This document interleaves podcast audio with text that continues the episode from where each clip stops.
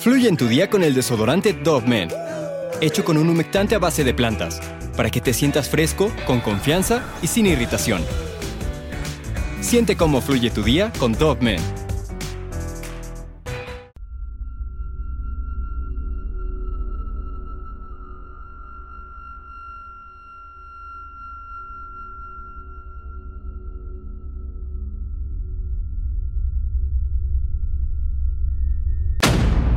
El pequeño Garnett Spears no tuvo una infancia normal. Fue criado entre constantes pruebas y enfermedades inventadas, conviviendo más con máquinas y aparatos médicos que con otros niños, siendo alimentado por un tubo. No creció para recordar sus primeros años con nostalgia, pues le robaron aquella oportunidad. Nadie jamás imaginó el sufrimiento por lo que este infante tuvo que pasar hasta que lamentablemente perdió la vida a la corta edad de 5 años de manera muy sospechosa.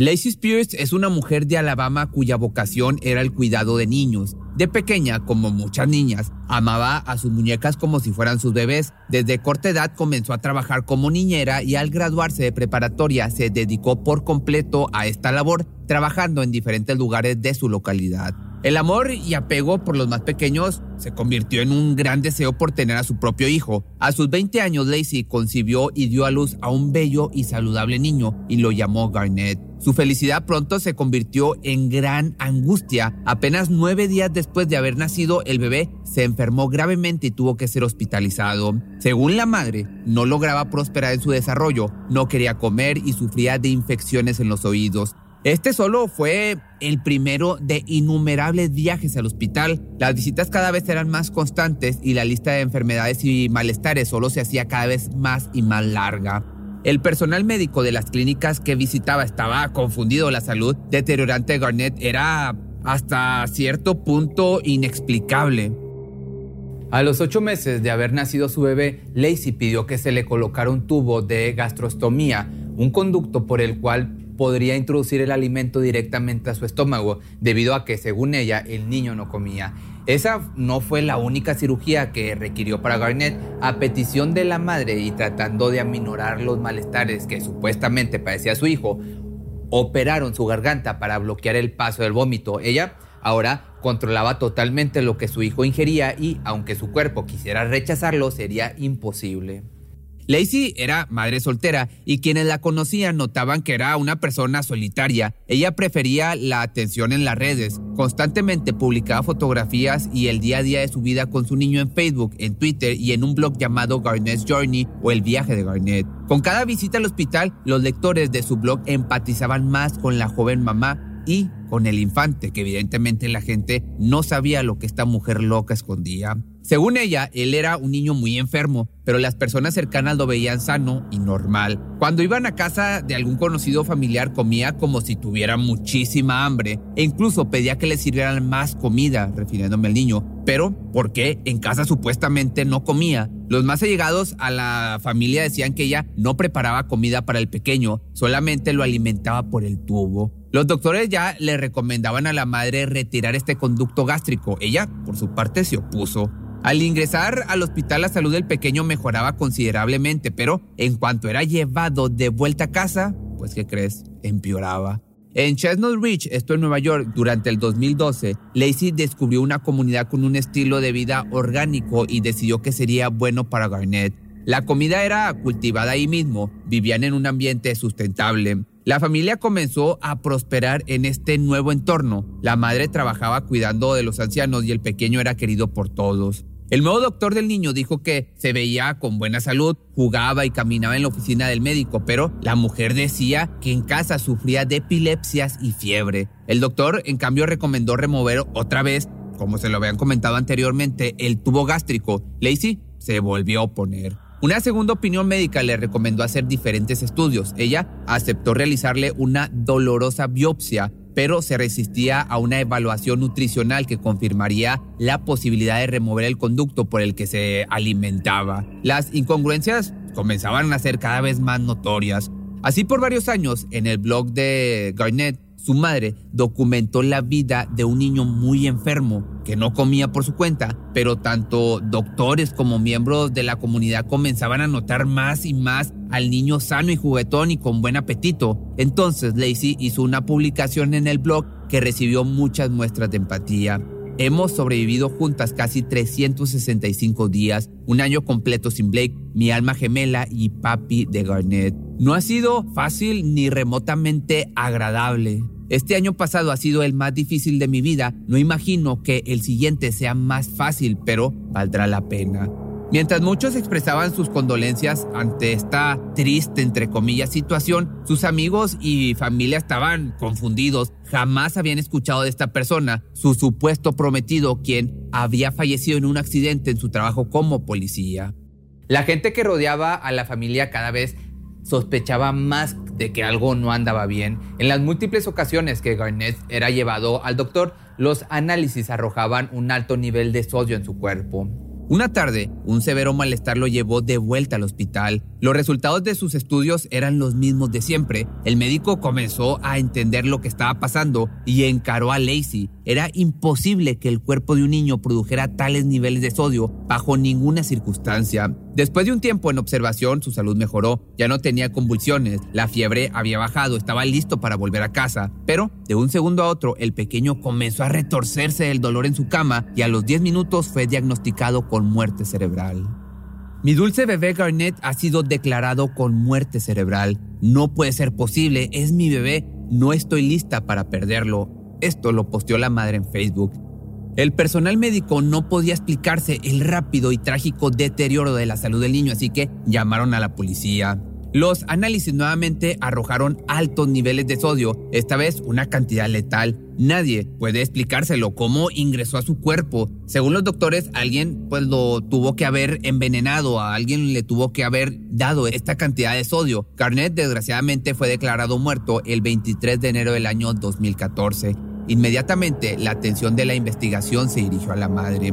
En un inicio, al no haber evidencia clara que responsabilizara a Lacey por la muerte de Garnett, la policía indagó en otras posibilidades. Quizás podría ser un error médico que pudo ocasionar el desafortunado incidente. Muchas cosas no tenían sentido en ese momento, pero ¿por qué una madre le haría daño a su propio hijo de esa manera? De ser así, ¿qué obtenía ella a cambio? Todo mundo veía el amor que le daba a su hijo, supuestamente el amor, entonces esto pues sonaba ilógico. Durante su entrevista con el detective Daniel Carfy, la madre le comentó sobre Blake, el difunto padre del pequeño. Poco después, el padre Lacey acudió al hospital. El detective habló con él y expresó sus condolencias por la muerte del prometido de su hija, el supuesto padre Garnett. El hombre, extrañado, le preguntó quién era ese tal Blake. Los oficiales investigaron y localizaron al alguacil Blake Robinson viviendo en Alabama. Él informó haber tenido un par de citas con ella, pero nada serio, nada de índole sexual. La verdad comenzó a salir a la luz. Nadie entendía por qué Lacey habría mentido, pero quizás no fue la única vez que lo hizo. Nadie imaginó hasta dónde llegarían las mentiras y la crueldad de esta trastornada mujer. Cuando un hombre llamado Chris Hill se enteró del triste desenlace de esta situación, trató de comunicarse con Lacey por medio de Facebook. Eran vecinos en el año 2008 y aunque en un inicio no tenían ningún tipo de contacto, un día ella le pidió un favor. Chris fue a su departamento y le ayudó a armar una cuna, ya que la joven cuidaba al bebé de una amiga. Extrañamente, en ocasiones decía que era su propio bebé. El hombre entonces empezó a notar la soledad de Lacey y que necesitaba atención. De pronto, esta atención se convirtió en algo más físico y esta relación continuó por meses hasta que ella decidió terminarla. Poco después llegó con una noticia, estaba embarazada. La pareja habló sobre la posibilidad de casarse y buscaron hombres para el bebé, entre ellos Garnett. Los futuros padres continuaron planeando lo que estaba por venir hasta que nuevamente Lacey se alejó. Pasó de querer compartir su vida en familia con él a decir que el bebé no era suyo. Cuando el niño nació, la madre le pidió a Chris que los dejara en paz. No dudaría en llamar a la policía si no guardaba su distancia. En medio de las mentiras y sospechas de este caso, la policía investigó el domicilio de Lacey. Dentro del departamento encontraron una bolsa con alimento para el niño. Sobre una mesa había un montón de medicamentos recetados para el pequeño y entre estos un recipiente con sal de mar. Los detectives analizaron la evidencia recabada hasta que les hacen llegar nueva información. Valerie, la vecina de Lacey, informa haber recibido una llamada de ella, de la mamá. Le pidió entrar a su departamento, deshacerse de una bolsa de alimento y no decirle a nadie. Al, al, momento que analizaron dicha bolsa, se encontraron con una cantidad exagerada de sodio. Al llamar una vez más al interrogatorio a la madre, se presentaba en un mar de lágrimas, pero al comenzar las preguntas se mostraba completamente inexpresiva.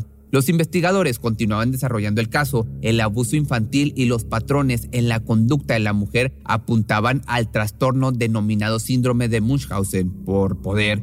Aparentemente, Lacey envenenaba a su hijo con sodio. Después publicaba en su blog y en redes sobre sus malestares y enfermedades, todo con el fin de atraer atención.